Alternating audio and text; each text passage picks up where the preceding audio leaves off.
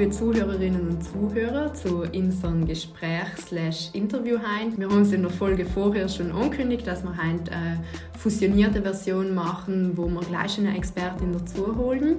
Ähm, deswegen darf ich heute die Franzi, die Katrin und die Petra begrüßen. Schön, dass du bist, Petra, dass du die Zeit nimmst, mit uns das riesige und komplexe Thema Gewalt aufzuarbeiten. Hoi Petra. Danke.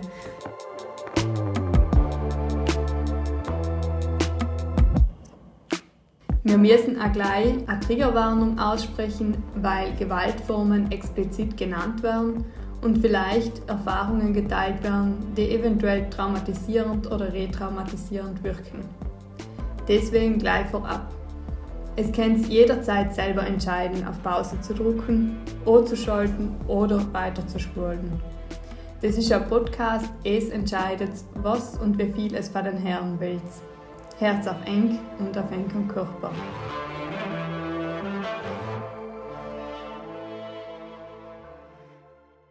Petra, magst du dich kurz vorstellen und kannst uns auch ein bisschen von deiner Arbeit erzählen? Was tust du, was tut jetzt konkret? Ja, ich bin ähm, Vereinsfrau vom Verein contra la Frauen gegen Gewalt. Wir führen den Frauenhausdienst in Meran um es ganz offiziell zu sagen, im Auftrag der Bezirksgemeinschaft Burggrafenamt. Das heißt, wir führen eine Beratungsstelle, wo wir äh, Frauen begleiten, vor allem die Gewalt erfahren haben. Und äh, wir führen das Haus, das Frauenhaus, äh, wo Frauen und Kinder aufgenommen werden, die ähm, für kurze Zeit eine Unterkunft brauchen.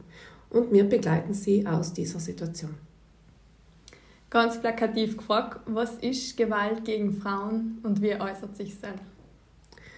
Also die Frauen, die zu uns kommen, ähm, erleiden vor allem Gewalt in der Partnerschaft. Also halt ist so ähm, der größte Anteil der Frauen, die zu uns kommen. Also wir wissen ja nicht, äh, Gewalt an Frauen ist recht häufig, kommt häufig vor, aber vor allem äh, Frauen erleben meistens äh, Gewalt vom eigenen Partner, vom Ex-Partner, innerhalb der Familie, also im sozialen Nahraum. Das heißt von Personen, die ihnen sehr nahe stehen. Und die Gewaltformen seien äh, unterschiedlich. Es gibt natürlich die körperliche Gewalt, äh, eben äh, wenn sie geschlagen werden, äh, mit, mit äh, Messer verletzt werden, mit Zigaretten verbrennt werden und so weiter. Äh, von der psychischen Gewalt, das heißt die Demütigungen, Abwertungen, es lächerlich machen, es drohen und so weiter. Ähm, sexuelle Gewalt, sexualisierte Gewalt, äh, alles, was im Bereich der Sexualität passiert, äh, äh, von eben pornografischem Material anschauen müssen zu sexuellen Handlungen, die sie nicht ähm, erleben möchten, äh, bis hin zu Vergewaltigungen, auch in der Partnerschaft. Äh, und die ökonomische Gewalt, ähm, wo sie eben äh, keinen Zugang zu eigenem Geld haben oder über eigenes Geld verfügen können. Gibt es auch Fälle, wo die ganzen Gewaltformen ineinandergreifen oder eben zusammenhängen oder kommen die meistens so einzeln vor? Das ist auch ganz typisch äh, bei äh, Gewalt an Frauen, dass diese Gewaltformen äh, selten einzeln vorkommen, vielleicht die psychische Gewalt, aber sonst ist es ein Zusammenspiel von den einzelnen Gewaltformen. Ähm, also ich sage mal, dass die psychische Gewalt zu 100% anwesend ist, eben schon einmal die Angst zu haben, dass äh, das nochmal passieren kann oder die Drohung, ständige Drohung, du wirst schon sehen, was passiert, wenn du das nicht tust, also wirklich, oder wenn du anzeigen gehst, dann nehmen da die Kinder, oder ich werde, wenn du gehst, dann äh, zahle ich da keinen Unterhalt, also das sind ständige Drohungen, ähm, das natürlich äh, die Frauen dann auch in diesen Gewaltbeziehungen halten meistens. Wir haben uns überlegt, was, wieso reden wir heute über Gewalt gegen Frauen? Wieso, wieso nicht über Gewalt gegen Männer? Äh, wie gesagt, ähm, die Statistiken sagen es ja, äh, wie viele Frauen eigentlich Gewalt erfahren. Also wir reden von einer von drei, die zumindest einmal in ihrem Leben Gewalt erfahren hat, körperliche oder sexuelle. Ähm, wir wissen, dass es ganz viele Frauen betrifft. Äh, wir, zum Beispiel, wie wir wissen, in, Südtirol werden es 600 Frauen ähm, begleitet von den Frauenhausdiensten im Jahr. Und, ähm, und das Spezifische äh, bei Gewalt an Frauen ist einfach, dass eben, wie wir schon vorhin gesagt haben, sie erfahren Gewalt hauptsächlich in der Partnerschaft. Sie, ähm, es sind die verschiedenen Gewaltformen, die zusammenspielen. Und es geht äh, vor allem um Macht. Äh, es ist ein Ausdruck von Machtungleichheit, sei es im persönlichen, im individuellen, als auch gesellschaftlich. Ja? Wir wissen, Frauen seien in dieser Gesellschaft äh, in einer untergeordneten Position, äh, werden meistens diskriminiert oder seien äh, diskriminiert und das spielt sich dann natürlich auf individueller Ebene nochmal, äh, wie spiegelt sich nochmal wieder. Nicht? Und äh, es heißt nicht, dass Männer nicht Gewalt erfahren, Männer erfahren auch Gewalt, aber wir wissen auch, dass Männer vor allem Gewalt von Männern erfahren, ja? Ähm, von ihnen meistens unbekannten Männern in öffentlichen äh, Räumen, das heißt auf der Straße oder ähm, im, im Pub und so weiter. Ähm, und also, das macht schon, das ist der Unterschied zwischen äh, Gewalt an Frauen und Gewalt an Männern. Mhm. Also es sind einfach andere Gewaltformen. Ah. Äh, ja, also ähm, so was ich von den Statistiken her weiß, ähm, Männer erleben auch körperliche Gewalt, wie gesagt. Also sind die, die, die äh, Erhebungen, also die Erhebungen sagen, dass es gleichwertig ist, also gleiche Zollen sein, also Männer auch Gewalt erfahren, körperliche Gewalt. Aber eben zum Beispiel bei sexuellen, sexualisierter Gewalt äh, Männer, ähm, also die, die Zoll einfach viel, viel niedriger ist. Also Frauen seien äh, zu höherem Maße einfach Gewalt, äh, sexualisierter Gewalt ausgesetzt. Und was noch hinzuzufügen ist, der schwere Grad der Gewalterfahrung. Das heißt, Frauen erleben wirklich Verletzungen, Drogenverletzungen äh, mit sich bei zum Beispiel körperlicher Gewalt bis hin zu den Femiziden. Nicht? Also dass Frau äh, Gewalt erfährt, weil sie Frau ist oder einen, also ermordet wird, weil sie Frau ist, äh, zeigt schon einmal mehr, dass es einfach für Frauen gefährlich ist. Jetzt hast du gerade gesagt, Petra, 500 bis 600 Frauen in Südtirol jährlich, die sich beraten lassen. Wie kann es sein, dass wirklich so viele Frauen in einer Gewaltsituation sind? Wie gesagt, also Frauen erleben vor allem Gewalt in der Partnerschaft ja, äh, ex oder vom Ex-Partner. Und ähm, aufgrund unserer Sozialisation, sage ich mal nicht, ähm, sei mir tendieren Frauen einfach wirklich, äh, sich um das Wohl des anderen zu kümmern. Ähm, ich will jetzt nicht sagen, geben sich auf, aber halt äh, vor allem das, der familiäre Kontext, die Partnerschaft ist ganz wichtig. Und viele Frauen vergessen sich ja oft in dieser, in dieser Situation. Ja? Mhm. Und äh, um es ein bisschen äh, ganz äh, ja,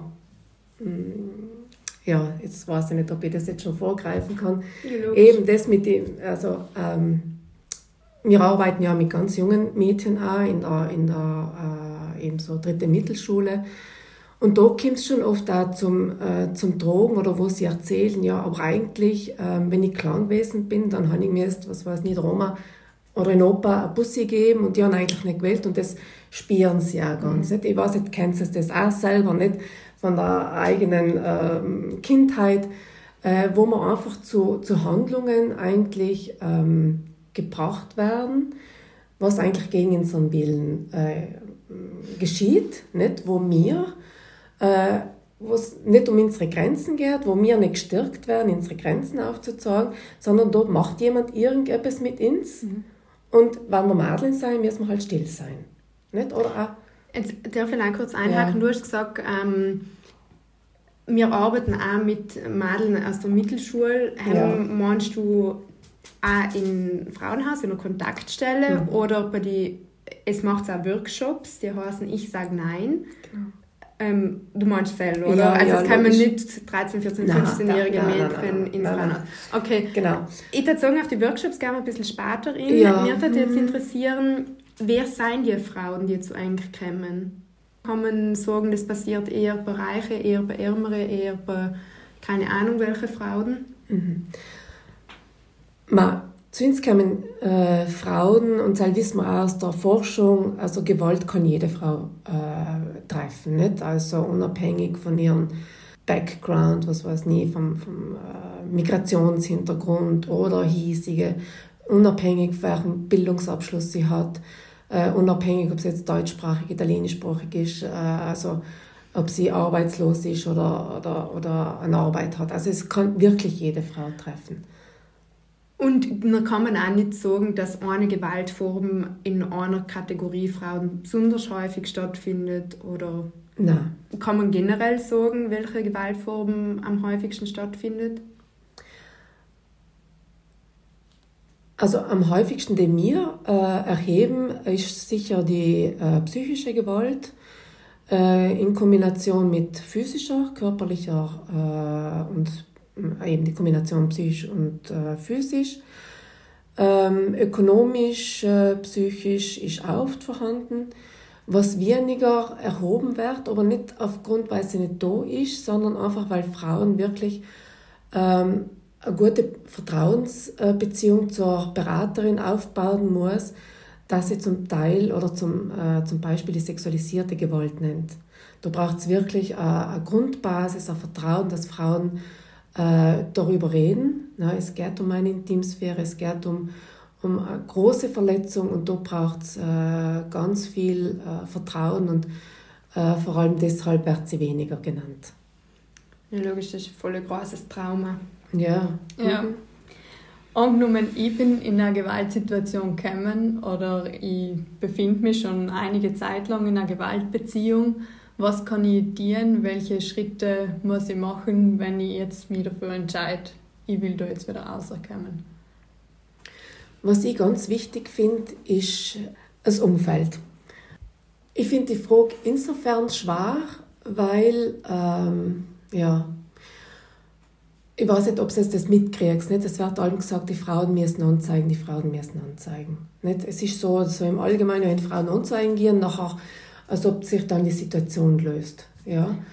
Ich finde, ähm, es ist ganz wichtig, dass wir als Gesellschaft äh, ein offenes Ohr haben für diese Situationen, ja. dass wir ganz eine klare Position äh, äh ergreifen, so okay, das gibt's, ja. Und äh, es gibt, es muss Möglichkeit, es müssen Möglichkeiten geschaffen werden, dass die Frau äh, da rauskommt, ja. Ähm, das, was wir als Frauenhausdienste anbieten, ist ein geschützter Ort, ein Ort für Frauen. Also wir sind nur Frauen in der Beratungsstelle und wir arbeiten allein mit den Frauen, das heißt Parteilichkeit. Äh, wir sind parteiisch mit den Frauen und äh, wir gehen auf die Frau in und versuchen wirklich in der Beratung auf sie einzugehen und versuchen zu verstehen, okay, was sind ihre Wünsche, was hätte sie gern, was sind ihre Ressourcen, was sind die Möglichkeiten. Wobei wir schon ausloten, okay, unser Ansatz ist natürlich, sie muss geschützt werden, sie muss unterstützt werden. Ähm, wir klären sie auf, was eigentlich, äh, was es bedeuten kann, wenn sie jetzt länger in der Beziehung drin ist, in der Gewaltbeziehung, was kann weiter passieren, welchem Risiko ist sie ausgesetzt, wenn Kinder da sein, welches Risiko sind die Kinder ausgesetzt. Aber was wir versuchen wirklich, und das ist ganz wichtig, die Selbstbestimmung auch, ähm, ein wichtiges äh, Element in der Beratung. Die Frau entscheidet, welche Schritte sie einleiten will. Unsere Aufgabe ist, sie, ihr die Alternativen aufzuzeigen. Ja? Welche Möglichkeiten hast du? Erstens einmal geht es darum zu verstehen, okay, äh, ich glaube dir. Das ist eines von den wichtigsten äh, Grundsätze in der Beratung von Frauen, ähm, den Frauen zu glauben. Weil das, was die Frauen ganz oft erleben, ist, wenn sie nach außen gehen, das erzählen, man, nein, das, nein, das glaube ich nicht. Der ist ja so ein netter. Und nein, er als äh, der eingebunden ist im, in der Musikkapelle und im Vereinsleben und so weiter. Und der ist allem so freundlich und, und höflich. Nicht? Und also, dass, dass eben die zwar ähm, äh, oder die, die Meldung zurückkommt an die Frauen, nicht? also dass da auch an ihrer Wahrnehmung äh, nicht geglaubt wird oder ähm, ernst genommen wird. Ähm, dass, die Frau, dass die Frau oft spürt, es wird ihr auch die Verantwortung für die Situation übertragen. Ja, was tust denn du? Ja, aber wir ähm, nicht. Ähm, du gehen, wenn du willst, genau. Lässt du dich nicht trennen? Nicht? Oder äh, wenn ich an deiner Stelle war, mei, ich, ich darf nicht unsagen und so weiter. Nicht? Das sind die, das die Frauen nochmal sehr verunsichert in der eigenen Situation. Ja. Weil man im erst schon Angst hat, oder? Mhm. Und Genau. nachher nochmal die besteht die Angst von außen verstärkt wird, oder? Mhm. Weil ich meine, ich glaube, es ist schon einmal ein Riesenschritt, wenn ich in einer Gewaltbeziehung, in einer Gewaltsituation bin, über das zu reden, weil du hast vorhin gesagt, es ist brutal intim, es ist, glaube ich, auch ganz oft mit Scham verbunden, Mhm. oder? Dann ist das ja voll schwierig. Genau. Und ich glaube, ein zus zusätzlicher Faktor ist natürlich auch, wenn Kinder mit im Spiel sein, weil sonst treffe ich die Entscheidung vielleicht von mir allein zu gehen oder ich habe die Verantwortung über mir, aber wenn Kinder sein, ist es halt auch nochmal schwieriger, weil ich glaube im Normalfall beim gewalttätigen Partner will ich das dann natürlich mitnehmen. Und was passiert in so einem Fall mit Kindern? Wenn sie zu eng kommt, also wenn eine Frau zu eng kommt? Äh, in der Beratungsstelle. Also Genau, in der Beratungsstelle äh, versuchen wir schon, äh, die Frauen auch danach zu fragen, wie das mit den Kindern ist, ob sie es, äh, wie weit sie es mitkriegen, ob sie schon, äh, ob sie mal in der Schule etwas erzählt haben. Es passiert ganz oft, dass die Kinder in der Schule was erzählen. Äh, wir ähm, betroffen, unter Anführungszeichen auch die Kinder sein von der Situation, versuchen natürlich die Frauen auch dahin, dahingehend zu sensibilisieren, was das mit den Kindern macht. Äh, und zu unterstreichen eigentlich, dass die Kinder, so wie sie selber auch, natürlich das Recht haben auf ein gewaltfreies Leben. Ja. Und ins Ansatz ist natürlich auch ein gewalttätiger Ehemann ist äh, auch gewalttätig gegenüber den Kindern im Sinne, dass wenn das Kind ständig mit anhören muss, was, was die Mama für eine schlechte Frau ist, äh, dass sie nichts kann und dass sie nichts wert ist, äh, macht es natürlich auch mit dem Kind was und auch in der Beziehung zwischen Kind und Mama. Und die, die Beziehung ist ja oft, ähm, äh, muss wieder aufgebaut werden, es muss das Vertrauen zwischen Kind und Mama oft aufgebaut werden.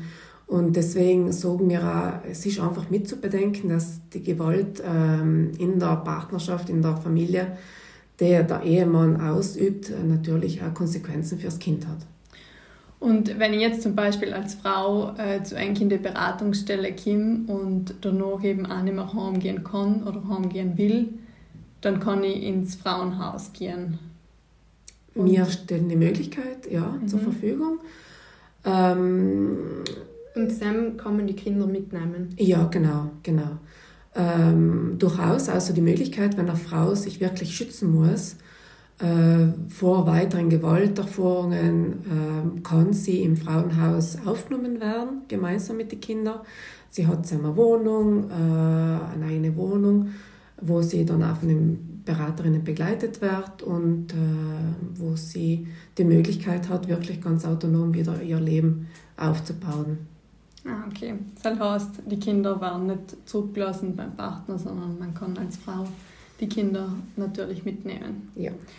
Und was ist, wenn der Partner jetzt zum Beispiel, der gewalttätig ist, ähm, das reflektiert und sehr wohl erkennt, dass er eben Gewalt ausübt und sich selber helfen lassen will oder zum Beispiel eben einfach was dagegen unternehmen will?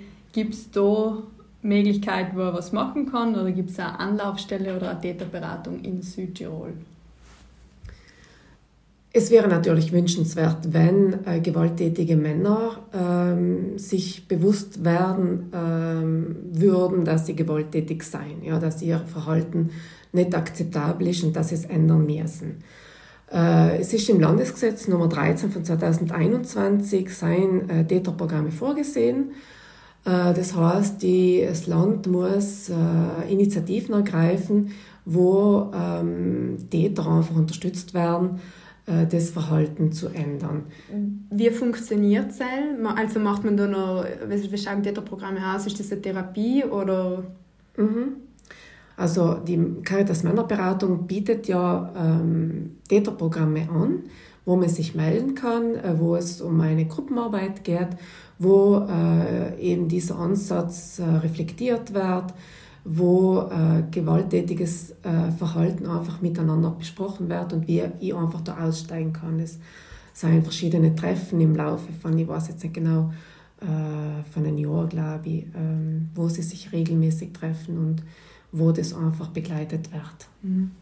Also es gibt durchaus Wege, einmal für die Gewalt erfahrene Personen und auch für die Täter aus so eine Rollen auszukommen. Ähm, wieso geht es aber doch nicht so einfach, aus einer Gewaltbeziehung auszukommen, wie man meint? Wir haben jetzt schon gehört, die Frauen sind so sozialisiert worden, sie sind quasi die, ähm, wie soll man sagen, die, was auf die Familie schauen muss, auf die Kinder schauen muss, die, ähm, ja, wer, was spielt da nur als mit? Ja, was glaubst du nicht? ich habe mal eine Bekannte gehabt, die, ich glaube, haben waren wir voll jung, so 17, man, wir sind halt noch jung, mhm. aber wo wir so 17, 18 waren und sie war in einer gewalttätigen Beziehung, also wirklich mit physischer Gewalt, mit psychischer Gewalt und ich habe mir die ganze Zeit gedacht, wie kannst du da drin bleiben? Du bist nicht verheiratet, du hast, es habt kein gemeinsames äh, Haus, keine Wohnung miteinander, es habt keine Kinder, was haltet ihr? Mhm. Und ich glaube, weil du jetzt die Rückfrage gestellt hast, das sind logisch Abhängigkeiten, mhm. die emotional sein, oder? Mhm. mhm.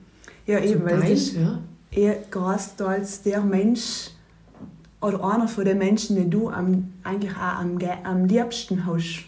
Oder? Und dann hast du die, das zweischneidige Schwert, von eben, den du voll gern hast und der dir am meisten wert tut. Mhm. Ja.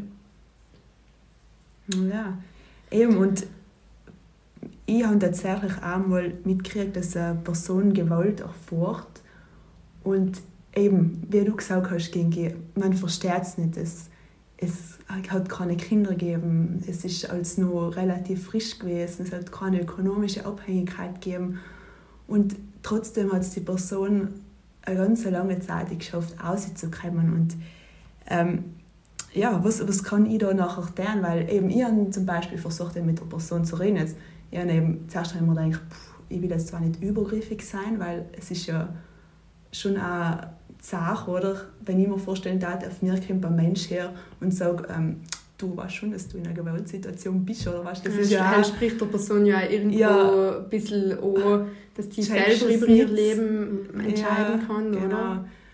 Eben, und Eben, und, Entschuldigung, wenn ich die nochmal unterbrechen darf, aber halt spielt man ja auch ein bisschen in der Täterperson in die Hände, oder? Dass, dass man noch sagt, was rettet ihr denn für einen mhm. Blödsinn in, isolier dich von dir. Genau, das ist noch voll gefährlich. Auch dass noch, eben, wie du sagst, dass, dass noch isoliert wärst, noch mehr, weil der Täter quasi etwas gegen dir in der Hand hat. Mhm. Eben, und ähm, noch in einem Gespräch aufgenommen, wo es ähm, so man keine Früchte getragen hat, aber jetzt im Laufe der Zeit ist alles gut gegangen. Aber in der Situation eben habe ich mir gedacht, wo kann ich mir Hilfe herholen oder was kann die sorgen oder deren, mhm. dass ich ja, der Person mhm. helfen kann. Mhm. Ich habe ganz wichtige Sachen angesprochen. Erstens, ähm, es geht um eine meistens, sage ich mal nicht allem, aber wirklich eine Liebesbeziehung. Ja, ich, ich gehe mit dem Mann eine Beziehung ein und äh, wünsche mir natürlich eine Zukunft mit ihm und, und äh, baue mir das auf. Ähm, man muss mitbedenken, dass der Mann dann natürlich die Kontrolle über die Beziehung hat, weil wir müssen einfach mitbedenken, Gewalt, Gewalt wird ausgeübt, damit die Macht ausüben, Macht und Kontrolle ausüben. Ja, es hat nichts mit Liebe zu tun, das ist auch nochmal umzuschauen. Ähm, das heißt, der Partner wird alles tun, damit er über mich als Frau ähm, die Kontrolle hat. Das heißt isolieren, ganz oft. Es passiert ganz oft, dass die Frauen isoliert werden. Das heißt ja wirklich, dass Freundinnen schlecht gemacht werden, dass die, die Familie von der Frau schlecht gemacht wird.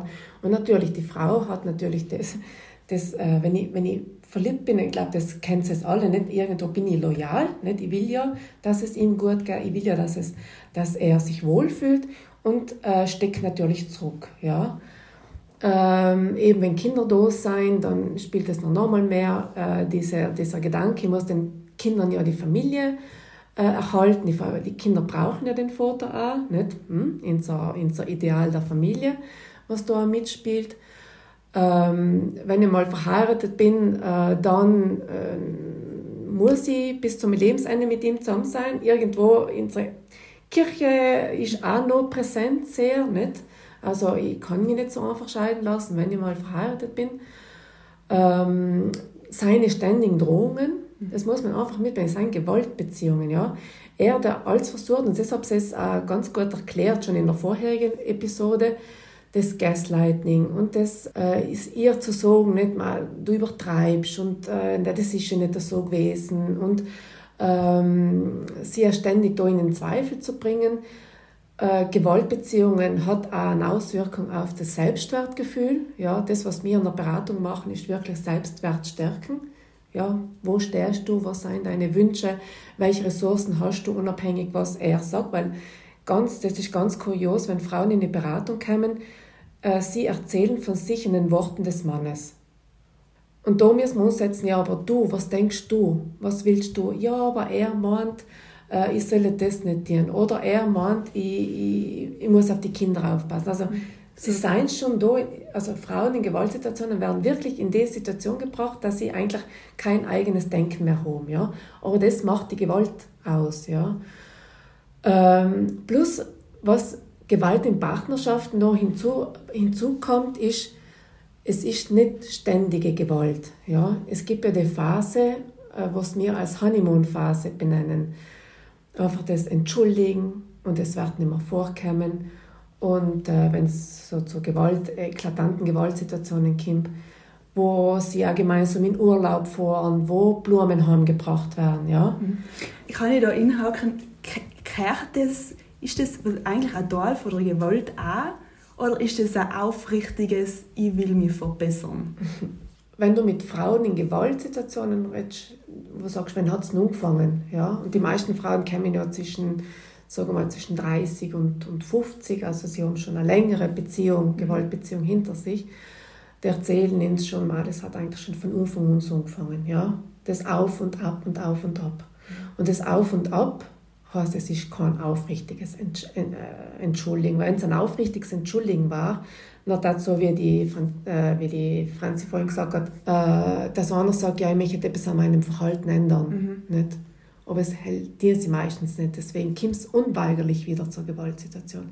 Und wir sagen mittlerweile, dass das Teil der Dynamik ist, ja, der Gewaltdynamik. Diese ruhigen Phasen, wo die Frauen sozusagen ein bisschen ruhig gehalten werden, das ist Teil der Macht unter Kontrolle. Und wie kann ich als ein Mensch, der die Gewalt erfährt und eben auch inklusive die ganze schöne, blumige Phase, wie kann ich den Mensch ähm, unterstützen oder auch vielleicht darauf aufmerksam mhm. machen? Äh, das ist auch ganz wichtig, wo wir allem sagen, als Freundinnen, sagen wir so, Freundinnen, als nahestehende Personen da sein. Ja? Es geht nicht darum zu sagen, du hast einen gewalttätigen Partner. Es geht darum zu sagen, ich sehe, es geht dir nicht gut. Oder wie geht es dir? Wie ist es denn daheim? Äh, oder wenn mir etwas auffällt, äh, dass sie äh, oft traurig ist, weil das kriegt man ja mit, nicht? Oder dass sie oft bei Verabredungen nicht dabei ist, wenn wir als Freundinnen Pizza essen gehen und so weiter und sie sich ständig ausklingt, nicht? Meist hat meine Freundin, wenn du mal dabei bist. Oder ähm, was ist bei dir daheim? Du kannst mir sagen, schau, ich mich die unterstützen. Ja? Weil wir mal, äh, merken, wenn, wenn ich gegen, die, gegen den Mann sprich, dann wird zugetan. Ja? Weil die Beziehung ja wichtig ist für die Frau. Nicht? Mhm. Und es ist einfach, es geht darum, zu, die Frau dahin zu begleiten, zu sagen, du hast das Recht, auf die zu schauen, wie es dir gut geht. Und es kann auch sein, dass in der Beziehung bleiben. Ja, wir begleiten wirklich in, der, in Meran zum Beispiel bleiben 160 Frauen, davon sind vielleicht 25 im Haus im Jahr. Die ganzen anderen Frauen leben meistens nur mit dem Partner daheim. Ja? Und äh, das heißt, wir begleiten sie. Ähm, es dauert oft lang, es, je nachdem, welche Ressourcen, welche, äh, in welchem Lebensabschnitt sie sein. Ähm, wenn, wenn ich an ältere Frauen denke, zum Beispiel Pensionistinnen und so weiter, ähm, die eigentlich nicht sagen, ich will da aussteigen oder ich will mich jetzt trennen lassen. Es geht einfach darum, sie zu stärken in der Beziehung. Ja? Und da können es auch ganz kleine Sachen sein, wo sie sagt, jetzt gehe ich wirklich einmal mit meiner äh, Schwester Kaffee trinken. Nicht? Mhm. Er brottelt daheim und schimpft und tut, ja? aber das tue ich jetzt einfach. Es geht einfach, sich das Recht auszuholen, auf mich zu schauen und das, was ich will. Natürlich muss man auch mitbedenken, gewalttätige Partner, wie weit ist er dann gewalttätig? Wie, wie groß sind die Übergriffe? Mhm. So. Aber ähm, es geht vor allem um das und das Anerkennen, dass sie in einer Gewaltsituation ist, ist ein langwieriger Prozess. Nicht? Das heißt, ich muss mal eingestehen, dass sie mir einen Partner ausgesucht haben, äh, der mich nicht als gleichwertige Partnerin anerkennt, sondern der mich unterordnen will. Und das ist schmerzhaft, das ist total schmerzhaft. Unabhängig von dem, was er mir zusätzlich, wenn es körperliche Gewalt ist, Verletzungen zufügt oder das Psychische, das wirklich die, äh, mich total unsicher fühle, also die Selbstsicherheit äh, nicht mehr da ist, wo ich mir oft nicht mehr getraue, bestimmte Schritte zu machen, ohne sein Einverständnis. Also da wird ganz, äh, an ganz vielen Ecken und Enden gerüttelt und das muss man einfach aufbauen und da muss sie sich dann auch so stark fühlen, ähm, wo sie sagt, fertig, ich brauche, ich will aussteigen. Wir haben ähm, in den Vorbereitungen auch oft ähm, ein bisschen darüber geredet und auch festgestellt, dass ganz oft seien es eben so Kleinigkeiten, die du gerade angesprochen hast. Und das dann eben auch so sein wie, dass Alben in Handy hineinschauen oder voll eifersüchtig sein. Dass selbst so eine Geschichte ist, die ins Mädchen von klein auf mitgeben wird, so, ähm, dass das eifersüchtig sein irgendwo Ausdruck von Liebe ist mhm. und eben da kann man in die ganze Liebes äh, in ein Liebesnarrativ inne, aber du hast vorhin vollkommen richtig gesagt, da geht es nicht um Liebe, da geht es nie um Liebe. Mhm. Genau. Ich möchte da gerne dazu sagen, eben das Narrativ von Eifersucht, das wird ins Itleien so persönlich äh, von Mensch zu Mensch weitergeben, sondern auch voll durch die Medien. Mhm. Also die ganzen Teenager-Bücher, Liebesromane, Liebesfilme, da wird so oft mit Sachen gespielt, die eigentlich überhaupt nicht okay sind. Und dann kriegen junge Mädchen das zu lesen, zu sehen. Und meinen, so mhm. funktioniert eine Beziehung. Mhm, genau. Mhm. Mhm. Aber eben, wir sprechen da ja jetzt ganz oft für Gewalt in der Partnerschaft oder Gewaltbeziehungen in der Partnerschaft. Aber es muss ja nicht allem der Partner sein. Also es gibt ja auch äh, Gewaltbeziehungen mit dem Bruder, mit dem Tata, mit dem Onkel. Unterscheidet sich die familiär oder unterscheiden sich die familiären Gewaltbeziehungen zu den in der Partnerschaft? Ich denke mal, es geht allem um, um Ausübung von Macht. Ja, auch wenn es, äh, egal von wem ich es erfahre, ob es jetzt äh, vom Vater ist oder vom Bruder, äh, ich denke mal, was ähm, ich darf da auch unterscheiden zwischen Missbrauch und äh, Gewalt in der Partnerschaft, also Missbrauch äh, in der Kindheit vor allem, was natürlich äh, von mir aus gesehen nochmal hm, größere Verletzungen davon trage, weil es eben wirklich Kinder sein, äh, Mädchen oder auch Jungs, äh, die äh, Gewalt erfahren.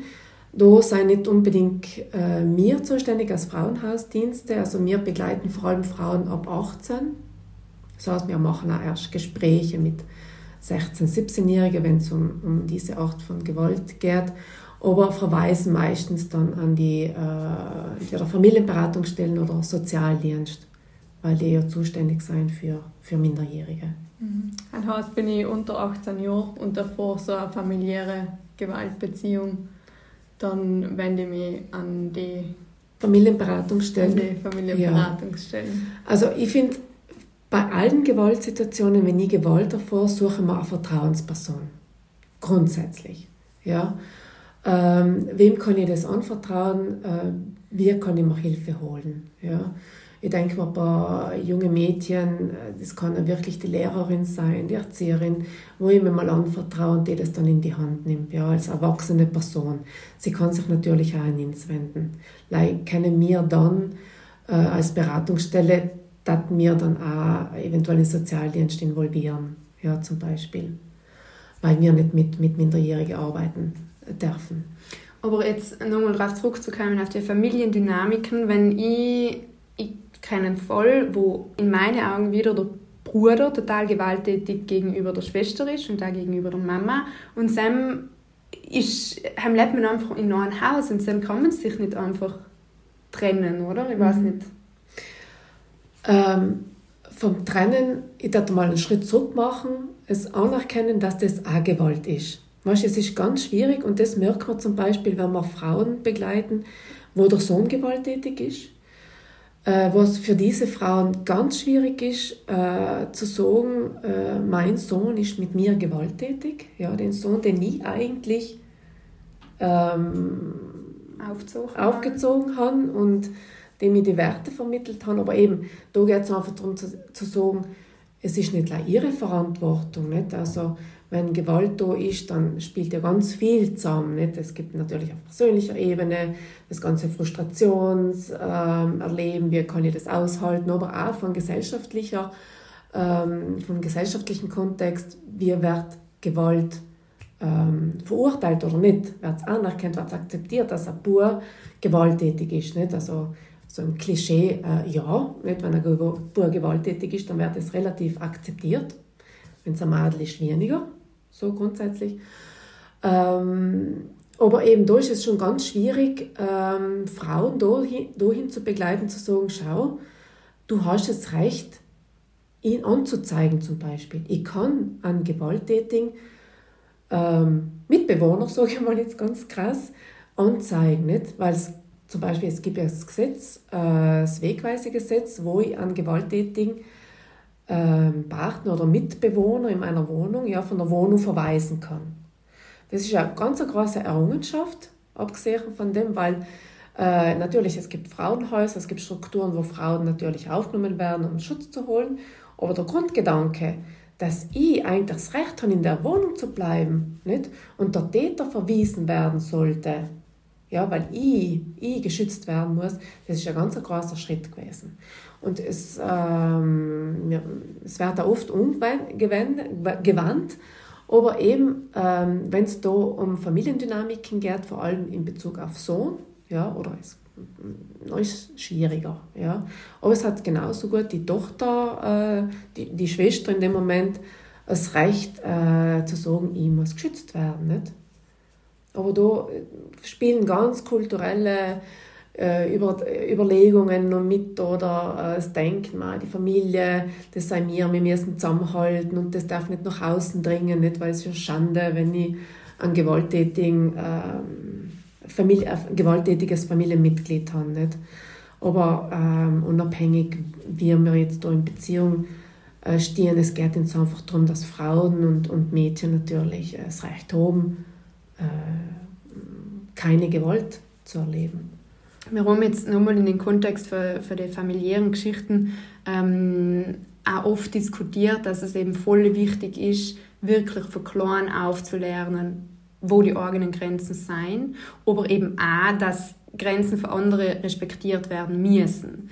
Und deswegen haben wir uns gefragt, ob es, wenn man es jetzt überspitzt gesagt, nicht eigentlich schon zu spät ist, wenn Frauen in Frauenhäusern sind. Also soll, es, es war ja eigentlich das Ziel, oder, dass Frauen gar nicht in, die, in eine Gewaltsituation kommen. Und müssen wir es nicht schon viel früher umsetzen, zum Beispiel eben bei den Grenzen, wir haben ganz am Anfang, glaube ich, äh, für, für die Puzzlen geredet, die man als Kind oft geben muss. Oder, keine Ahnung, als, als kleines Mädel oft etwas gar nicht lernen will. Oder man sagt mal, nein, nein, gell, sitze da auch auf den Chance für einen Onkel oder gib ihm ein Puzzle oder so. Also, dass die Grenzen respektiert werden. Wo muss man da ansetzen? Mhm. Von ganz, äh, schon von Anfang an, würde ich sagen. Also, wir, wir ziehen mal unsere Malen und Buben auf, ja. Ähm, es geht um, wie du auch gesagt hast, es geht um ein, ein gesellschaftliches Problem. Ja, es geht jetzt nicht um ein individuelles Problem, dass jetzt ich Gewalt davor von, oder der, der Täter jetzt einfach Gewalt ausübt, sondern es geht so grundsätzlich, wie gehen wir miteinander um nicht? und wie respektieren wir uns gegenseitig.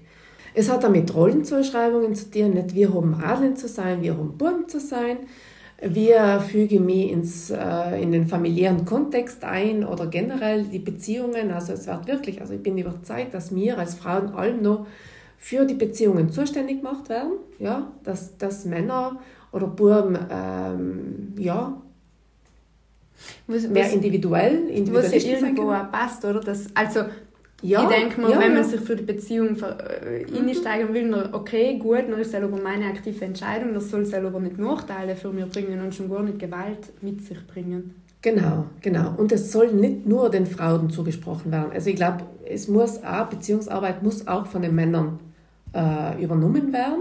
Ja. Ähm, deswegen muss man da ganz viel umsetzen. Und äh, ja, in der Erziehung, wie wir auch schon gesagt haben, also wenn Buben auf dem Spielplatz wild sein und äh, sich äh, mit Fausthieben äh, durchsetzen lernen, nicht, dann wird das akzeptiert, wenn es Mädchen dienen, die äh, wutentbrannt aufeinander äh, zugehen und äh, ihr Recht durchsetzen, dann wird das dort gleich unterbunden. Nicht? Wobei jetzt nicht so, dass Gewalt grundsätzlich akzeptiert wird, aber schon da sieht man nicht, dass das anders gewertet wird. Ähm, und dass wir natürlich äh, das auch weitergeben müssen. Wie kann ich einen anderen respektieren? Nicht? Wie, ähm, oder wie kann ich das respektieren, wenn der andere Nein sagt? Ja, oder die andere. Stichwort Nein. ähm, um nochmal auf die Workshops zurückzukommen, die heißen ja Ich sage Nein. Mhm. Und ähm, du leitest die, du machst die mit deinen Mitarbeiterinnen, oder? Kann man so sagen. Und ja. was, was derzeit du in den Workshop? Wo und wieso muss man Nein sagen? Eben überhaupt mhm. im Kontext, ähm, dass der eben für junge Mädchen angehalten wird. Also wir sind eine äh, Fachgruppe, also wir sind in ganz äh, Südtirol äh, aktiv, also es gibt äh, Referentinnen in Pustertal, Brixen, äh, Bozen und eben Meran. Also wir haben uns vor zehn Jahren äh, zusammengesessen und haben gesagt, na, eigentlich mir braucht es wirklich Präventionsworkshops. Natürlich, ähm, damals haben wir das initiiert mit Hilfe, mit Unterstützung vom Landesbeirat für Chancengleichheit äh, initiiert von den Frauenhäusern. Das heißt, ähm, unser Ansatz ist natürlich, wir arbeiten mit Frauen, wir möchten die Madeln stärken. Also das war unser, unser Grundgedanke. Und äh, eben, damit es nicht so weit kommt, dass Frauen in Partnerschaften äh, nachsagen müssen, müssen wir davor schon anfangen. Nicht? Dass Frauen, junge Mädchen lernen, auf sich zu losen, ihre eigenen Grenzen auszuloten, ähm, zu wissen, wie weit möchte gehen, wie weit lasse ich jemanden äh, auf mich zugehen und was tue ich, wenn ich wirklich in einer Situation innekomme, in einer Gewaltsituation oder übergriffigen Situation. Was erzählen die Mädels in den Workshops? Es geht einmal darum, ähm, ihnen zu vermitteln, was sein übergriffige Situationen, ja, weil eben, wir haben sagen, physische Gewalt, körperliche Gewalt, mit denen können sie wenig umfangen. Äh, wo wir zum Beispiel fangen wir an mit einer soziometrischen Übung, ja, wo wir, genau. Es ist eine Übung, äh, wo es einfach darum geht, äh, wir lesen Ihnen Situationen vor und Sie stellen sich auf, ist das eine übergriffige Situation oder ist es nicht da? Ist da eine Grenzverletzung oder nicht da? Oder ist es wirklich eine Gewaltsituation? Wir fangen mit der ersten, äh, der erste, die erste Episode ist die zum Beispiel, eine Gruppe von Jugendlichen geht gemeinsam schwimmen und die Buben äh, kommentieren lauthals, lauthals den Körper der Mädchen.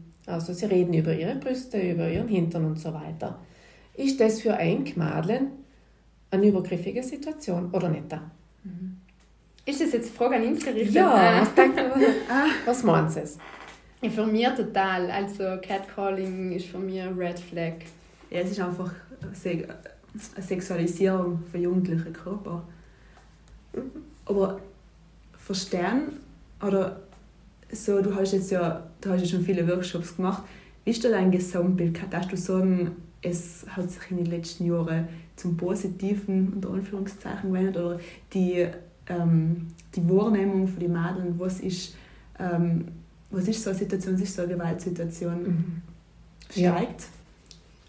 Also um, die, um auf die Situation zurückzukommen, ähm, es hängt natürlich von den Mädchen ab, von ihrer Einstellung oder was sie auch schon äh, miterlebt haben. Es geht wirklich von Ja bis Nein. Also, mhm. gell, es gibt Mädchen, die sagen, na, absolut, das ist ein No-Go und das lassen wir nicht gefallen. Es gibt Mädchen, die sagen, ja, es ist ja nicht so schlimm, lauthals, okay, wenn sie still, wenn sie untereinander reden, nachher kann ich das akzeptieren. Und es gibt die Mädchen, die sagen, na, das ist ja ganz normal, ne? das dienen sie alle. Hm? Und das dienen sie alle, da, da setzt man an, äh, so soll es ja nicht sein. Nicht? Wenn du sein, du sein Mädchen sagen, sie wollen das nicht, weil sie das natürlich in, in Schwierigkeiten bringt oder weil sie das nicht wollen, dann müssen wir da etwas umsetzen, um zu sagen, nein, äh, das akzeptieren wir nicht mehr. Ja? Ähm, ja, du hast recht. Also ich kann schon sagen, dass sich etwas geändert hat. Ähm, wobei es, äh, es hängt von, wirklich von Jahrgang zu Jahrgang ab und auch von Stadt zu Land. Es ist ganz unterschiedlich und es ist auch ein bisschen ein Unterschied zwischen Italienisch und Deutsch. Wir machen auch italienischsprachige Workshops. Äh, was schon auffällig ist, ähm, ist das Ganze, das Catcalling ist sehr präsent. Also die Madlen haben es ganz klar, was es ist und sie benennen es auch. Äh, und dass das nicht okay ist, dass sie das, äh, dass sie das schon ähm, belastet, auch, äh, sie dann äh, in ihrer ja, nicht mehr so frei bewegen können, also das, oder sie es auch konditioniert, indem sie anziehen und so weiter. Äh, hell ist äh, sicher etwas, was in den letzten Jahren ziemlich äh, immer wieder Thema geworden ist. Das, was uns allen wieder Sorgen macht, es ist zum Beispiel eine Situation drin, wo ganz klar, äh, es geht um, um den Freund. Ja? Der Freund will sie küssen, obwohl sie, weil sie gerade Angst aber sie hat gerade Angst. Also sie ist im Wohnzimmer, ähm, auf der Couch, sie hat Angst, dass seine Eltern in der kommen und er küsst sie und er möchte sie küssen, nicht? Ist das jetzt ein Übergriff oder ist es nicht ein Übergriff? Und da äh, fast zu 90 Prozent sagen sie Nein. Ja? Und da merkt man einfach, dass wenn es um ganz enge Beziehungen ist, allem noch der Gedanke da ist, ja, Mann, ich bin ja mit ihm zusammen, ich habe mich ja entschieden, deswegen muss ich mir ja, äh, ist das ja normal, dass ich das tun sollte. Nicht? Wo wir allem sagen, na, auch in einer Beziehung kann ich na sagen. Es geht um eben den Konsens, es geht darum, dass ich auch mitbestimme, was ich kotieren will und dass das respektiert wird. Aber da merkt man den großen Unterschied, wo es oft ganz klar haben, wenn es fremde Personen sein, außenstehende Personen, nein, das ist ein Übergriff, das ist eine Grenzverletzung, äh, absolut, das ist ein No-Go. Wenn es dann eben der Onkel, äh, der 15-jähriges Mädchen immer auf den Mund küsst, ist auch so ein Beispiel, nicht zur Begrüßung.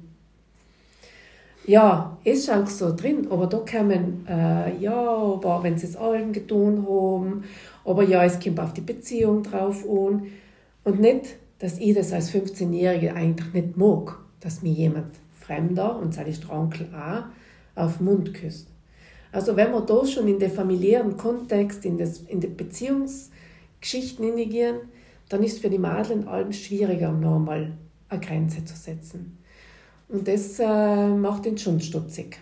Du hast gesagt, ähm, die Workshops seien primär für Mädchen. Gibt es da auch Workshops für Buben, so ganz nach dem Motto, Schütze nicht deine Tochter, erziehe deinen Sohn? Ansatzweise ja. Also wir haben schon Erfahrung mit, äh, wo wir, ähm, während wir mit den Mädchen arbeiten, an männlichen Referenten, zum Thema ähm, Gewalt an Frauen, Mädchen, äh, wo eben der männliche Referent mit den Buben arbeitet. Es gibt es noch viel zu selten. Es gibt wenige Referenten. Ähm, wir sind gerade im Aufbau oder halt wir äh, ja, in Kontakt mit, äh, mit der Gruppe, die das anbieten möchte. Aber es ist noch nicht so, sage mal, so ähm, etabliert. etabliert wie die Mädchengewaltpräventionsprojekte, wobei da ich es, ähm, es, kommt, es ist jetzt nicht auch systematisch, dass wir eingeladen werden, sondern es ist, kommt allem auf die Lehrer drauf an oder auf die Finanzatoren, Finanz, Finanzatorinnen während es natürlich äh, rieft. Nicht? Also es ist nicht automatisch, dass wir jetzt jedes Jahr in der Schule gehen und äh, die Mädchen hingehen begleiten können. Und nutzen wir die Gelegenheit und machen ein bisschen äh, unterschwellig. ja, Werbung für Gewaltprävention. Mhm. Für was, wenn nicht für selbst? Ähm, darf ich da nochmal auf unsere Workshops äh, eingehen? Also ähm, es es hat oft so, so Kritiken ausgelöst, weil wir natürlich sagen, ich sage nein, nicht? wo wir ganz viel auf den, auf den Schutz von den Mädchen eingehen. Nicht? Aber äh, wir sagen, äh, Übergriffe können passieren, das wissen wir, es kann auch jede passieren, in jeder passieren. Und das, was wir in den Workshops machen, äh, ist Strategien erarbeiten, um da rauszukommen oder gar nicht hineinzukommen. Nicht? Was aber nicht heißt, dass wir ähm, den Kanon irgendwie äh, unterstützen oder halt zu, zu sagen, Madeleine passt auf. Ins geht schon zum, zu sagen die Madeleine, okay, Sex, die ganze Palette passiert, ja, aber wir müssen ins, es hab's recht, wirklich ein Leben zu leben, ja, es hab's recht, eigentlich durchzusetzen, äh, als das zu tun, was es will, nicht? Aber es, leider ist es wisst, dass es passieren kann und dass es Möglichkeiten gibt, eigentlich auch zu schützen. Das ist so unser, unser Fokus. Also Sensibilisierungsarbeit und es ist ja total wichtig und schön eigentlich, oder, dass auch die Räume geschaffen werden, wie dass sie genutzt werden. Räume, wo Madeln unter sich sein können und äh, seine Erfahrungen teilen können, ohne, ohne dass sie verurteilt mhm. werden. Also so ein bisschen Safe Space, wenn ich das richtig ja. verstehe. Ja, genau. Ähm, genau, das ist ganz wichtig und das hören wir ähm, von den Rückmeldungen von den Mädchen auch. Für uns ist ganz wichtig, dass sie den Raum haben, ganz allein. So wie wir es bei den Frauen haben, nicht der Frauenhaus oder halt die, die Beratungsstelle, der allein für die Frauen ist, der geschützte Rahmen, das möchten wir eben mit den Mädchen auch umbieten. Und das ist, wir machen auch von der Arbeit aus Workshops mit Buben und Mädeln.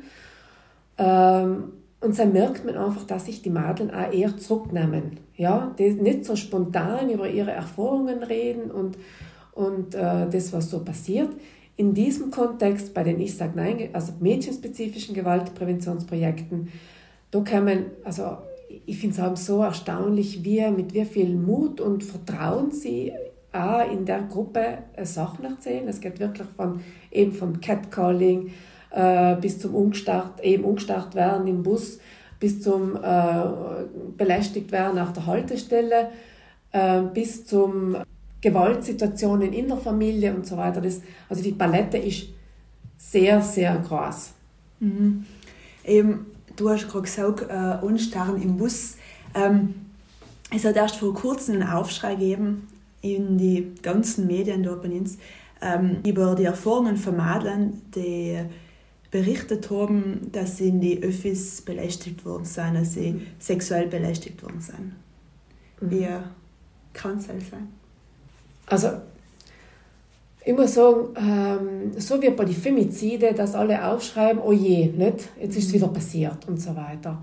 Wobei wir eben wissen, dass Gewalt an Frauen wirklich alltäglich passiert. Ja? Natürlich sind das die, die Spitze, aber Gewalt, die Frauen erleben einfach so viel Gewalt. Nicht? Und äh, ich mache jetzt einen Workshop seit zehn Jahren und es passiert wirklich ganz oft, ja, dass äh, an öffentlichen äh, Verkehrsmitteln, aber auch in der Bar, auf der Straße. Es passiert einfach oft. Wobei wir sagen, ja, okay, ähm, das ist ja so der Humus, nicht? das ist ja so der Nährboden, wenn, wenn ähm, die Belästigungen, Mädchen, die belästigt werden, nicht? Die, die Machtausübung, ja, ich, du, das tust du da, nicht? ich werde dir schon sagen, wer ich bin und äh, dass so die, die Unsicherheit einfach verbreitet wird. Nicht? was, was die Mädchen ganz oft erfahren einfach, ist, dass wenn sie Dritte ansprechen oder wenn sie das äh, mitteilen, dass das als, ähm, dass das einfach bagatellisiert wird, nicht? mal ja, was hat er denn getan, nicht? Hat er like geschaut, ähm, musst, darfst halt nicht hingehen, nicht nimmst einen anderen Bus und so weiter, nicht? Ähm, wobei wir versuchen schon allen wieder äh, darauf aufmerksam zu machen, die Mädchen zu stärken, wirklich zu den Verantwortlichen hinzugehen. Nicht? Ich meine, du gibst ja sicher auch einen, einen Zugchauffeur oder halt einen Zugschaffner, wo du auch hingehen kannst und sagst, du, da passiert das. Nicht? Unterstützt mich, ähm, rief die Polizei oder und so weiter. Nicht? Ja, so.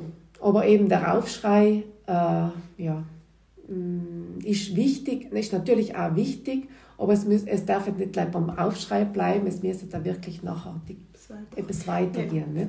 Was ich immer denke, wenn ich das gelesen habe, dass ich es eigentlich nicht verstehe, dass, dass da Leute nicht eingreifen, oder? Weil ich meine, in einem öffentlichen Bus, okay, kann schon sein, dass ich um 10 Uhr auf Nacht einmal allein in einem Bus bin, aber meistens sind ja, ja mehr Leute.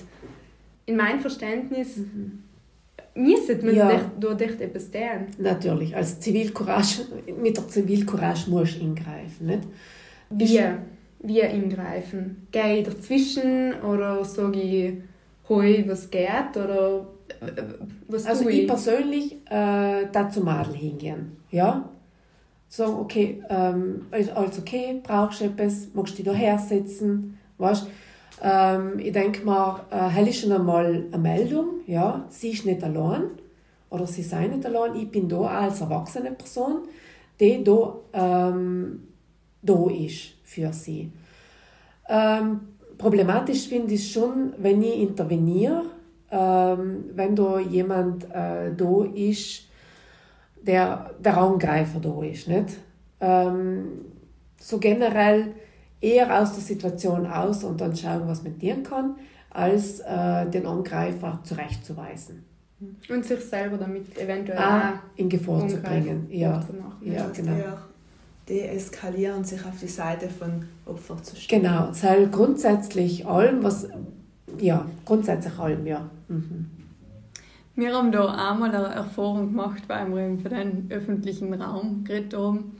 Und zwar ist uns da mal etwas in einer Disco passiert.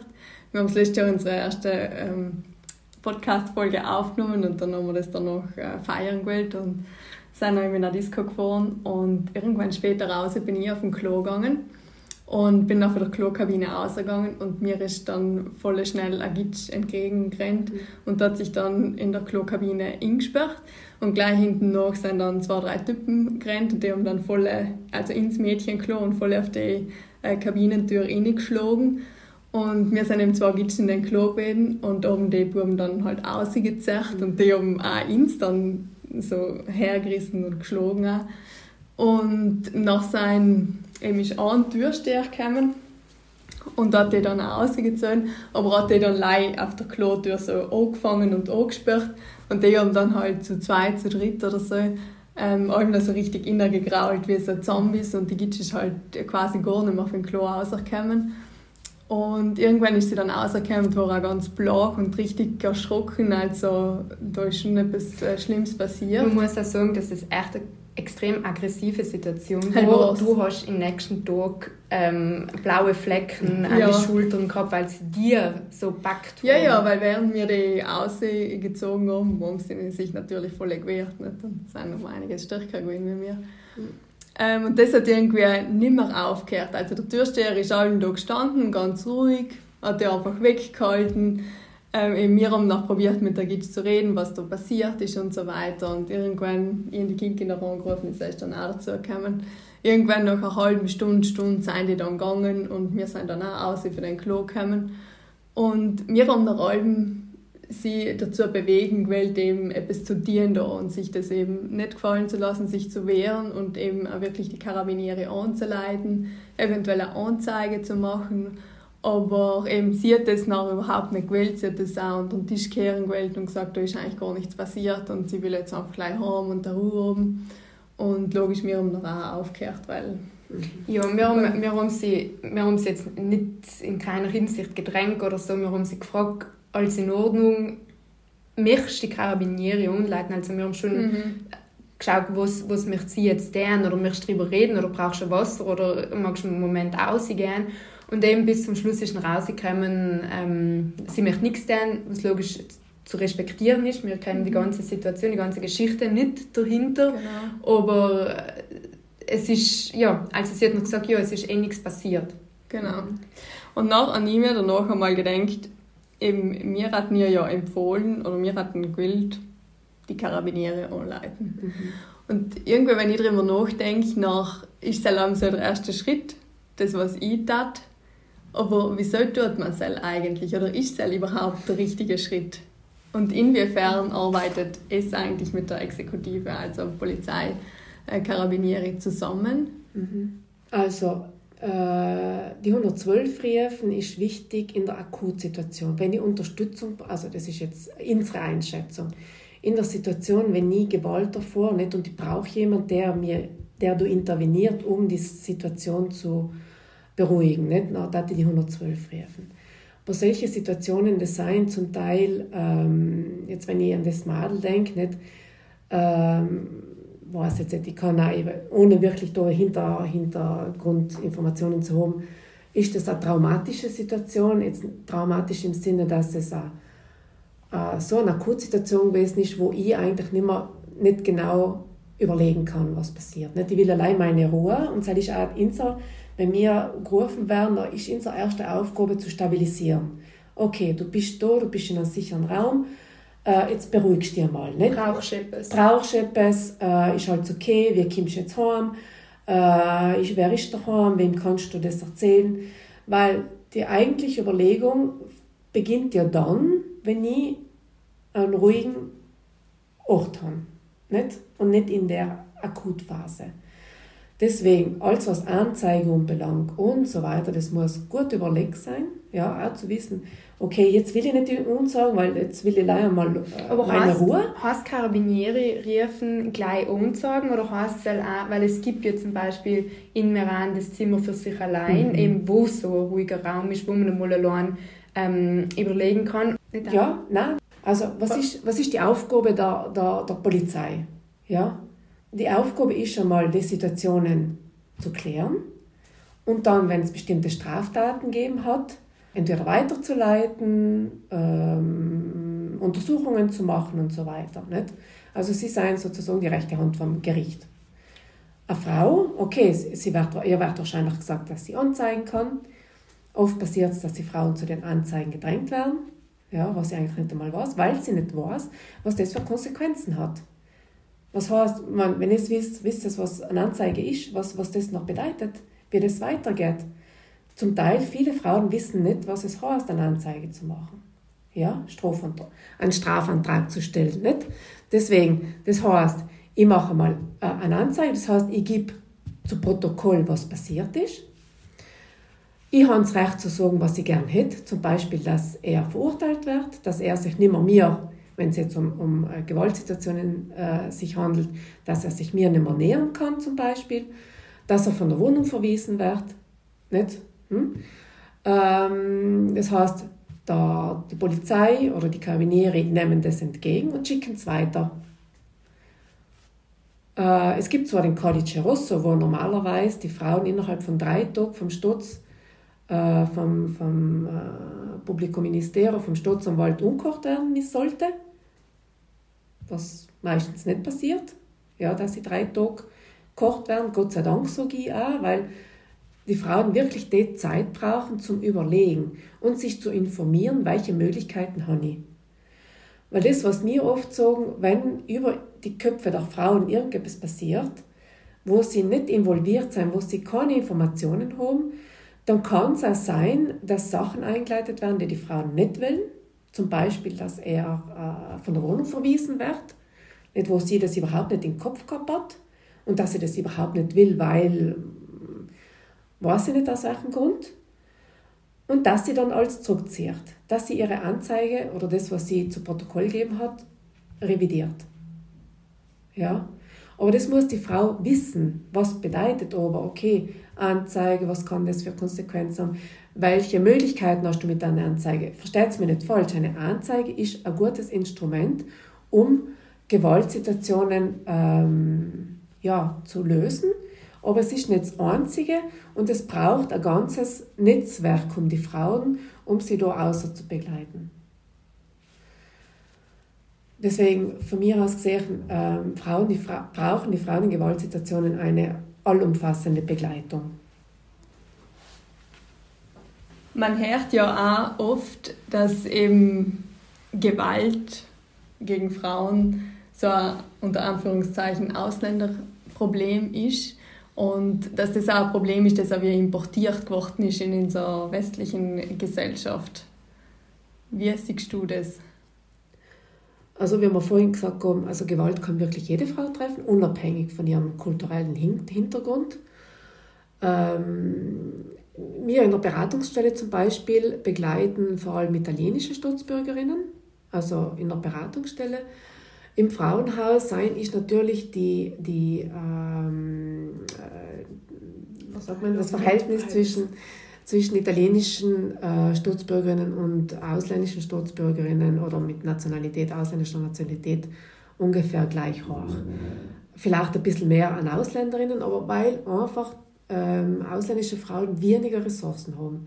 Aber die Gewalt an für sich wird von italienischen äh, Staatsbürger ausgibt wie von ausländischen Staatsbürgern. Also die Macht und, und die Kontrolle liegt einfach in, im, im, im patriarchalen Gesellschaftsstruktur, was unabhängig ist von, äh, von der Nationalität, sage ich mal so. Mhm. Also das wird dann schon oft eben instrumentalisiert. Leichter, ja. ja. es wird leicht instrumentalisiert, ähm, wobei eben unsere Zahlen das äh, widerlegen. Und äh, ich finde es auch ganz gefährlich, dass man das so auf die Ausländerschiene äh, schirmen, weil sich dann Frauen, die da äh, in Südtirol äh, sein, sich dann immer ungesprochen fühlen. Ja, die sagen wir, ja, eigentlich kehre ich ja nicht dazu. Obwohl sie das ganz das Gleiche erleben wie andere Frauen mit, mit, äh, mit einem Migrationshintergrund auch. Also voll komplexes, komplexes Thema. Abschließend möchten wir dir noch fragen, was, was ist eigentlich Motivation? Was motiviert eigentlich in Frauenhaus, in Kontaktstellen gegen Gewalt, eigentlich Arbeit weiterzumachen? Was motiviert uns? Ähm, vor allem die Arbeit mit den Frauen. Also ich finde äh, die Arbeit mit Frauen total wertvoll, weil ich glaube, äh, dass wir als Frauen ganz viel beitragen können an der Veränderung, an ähm, Gesellschaftsleben und so weiter. Und ich glaube, äh, dass das einfach gefördert werden muss. Ähm, mich motiviert natürlich äh, eben die Solidarität mit den Frauen. Also das ist, glaube ich, das ist jetzt auch zu kurz gekommen in unserem Gespräch. Und das, was wir zum Beispiel auch bei den Mädchen-Workshops allen wieder unterstreichen, das gemeinsame oder die Unterstützung, die gegenseitige Unterstützung, äh, das gegenseitige ähm, Respektieren und äh, auch motivieren. Also wir motivieren uns ja gegenseitig, die Frauen uns und wir die Frauen. Aber natürlich ähm, die Veränderungen, die die Frauen in ihrem, äh, ja, wenn sie entscheiden, auszusteigen oder wenn sie entscheiden, ihr eigenes Leben in die Hand zu nehmen, das hat schon allem so, äh, es ist schon toll mit so, mitzukriegen. Äh, mittlerweile bin ich jetzt 20 Jahre in, dem, in, dem, in der Rolle und äh, zu sehen, ich mal, die haben schon was Tolles aus, aus sich gemacht und aus ihrem Leben gemacht und die Möglichkeiten, die auch die Kinder gekriegt haben, ähm, da wirklich von der Gewaltsituation auszusteigen und für sich einfach was zu machen. Und das, glaube ich, das ist ähm, eines von den schönsten. Und natürlich die Gewaltprävention, mit jungen Mädchen zu arbeiten, ist nochmal so das Highlight, äh, weil du natürlich da viel früher umsetzen kannst und du weißt, das ist eigentlich die Zukunft und äh, ja, und wir hoffen, dass wir ihnen schon ein Stück unserer Erfahrung mitgeben können, dass sie dann zunutze, für sich äh, nutzen können, um das zu ändern. So. Also so äh, kann man sagen, ein bisschen Erfolgsstories ähm, mit uns zu schauen, wie, es Frau, wie sich Frauen ähm, auf dem Weg befinden, dass es ihnen noch gut geht und zu so sehen, okay, jetzt, jetzt geht es ihnen wirklich gut. Mhm. Das heißt, noch in der Beziehung, als auch wenn sie ausgestiegen sind. Genau, genau. Das ist äh, sicher Motivation, aber auch der ganze, der ganze Kontext nach also äh, was wir in den letzten Jahren auch ganz viel gemacht haben, ist äh, die, die Vernetzungsarbeit und das Zusammenarbeiten. Und ich glaube, natürlich jeder redet von Gewalt an Frauen so nicht, aber unser spezifischer ist wirklich der Blick auf die Frauen und die Unterstützung von den Frauen und das, glaube ich, macht es nochmal mehr aus. Petra, möchtest du uns noch irgendetwas sagen, etwas, was wir noch nicht besprochen haben, was dir noch am Herzen liegt, was du unseren ZuhörerInnen mitgeben möchtest und was du jetzt unbedingt, unbedingt möchtest, dass es die Welt da draußen weiß?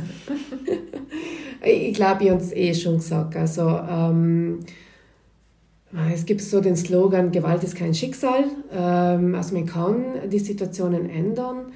Äh, die Frauen haben die Möglichkeiten, sich äh, an die Beratungsstellen zu wenden, sich Unterstützung zu holen.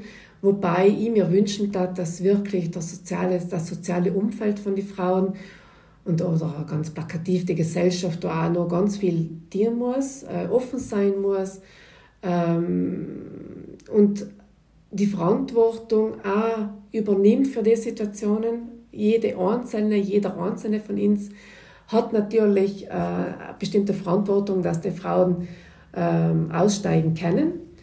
Und äh, ja, und ich hoffe äh, selber auch so mein, mein, mein Wunsch, dass wirklich äh, die, die Frauen unterstützt werden in, ihrem, in ihrer Selbstbestimmung in ihrem Recht auf ein gewaltfreies Leben und, ja, und dass jeder sich wirklich bewusst wird, dass jeder und jede, dass sie etwas beitragen kann. Voll schön gesagt, danke für die, für die Abschlussworte. Ich glaube, wir nutzen nochmal die Gelegenheit, auf die Kontaktstellen gegen Gewalt hinzuweisen. Wir werden sie auf Insta nochmal posten. Ähm, wir werden es auch in die WhatsApp-Gruppe schicken, die in der Einleitung angekündigt worden ist. Ähm, genau, und damit möchten wir uns bei dir bedanken. Danke, dass du dabei gewesen bist und danke fürs Zuhören. Danke, Petra, für die ganzen wertvollen Informationen. Da können wir, glaube ich, wirklich sagen, dass wir was dazu gelernt haben. Auf alle Fälle. Dankeschön. Danke, Enk, fürs Einladen und ja, und ich hoffe, ich wünsche Enk weiterhin ganz viel Erfolg mit Enk Podcast. Ganz interessant und danke, dass es mir die Gelegenheit gegeben habt, über das, über das Thema und über die Frauen zu reden.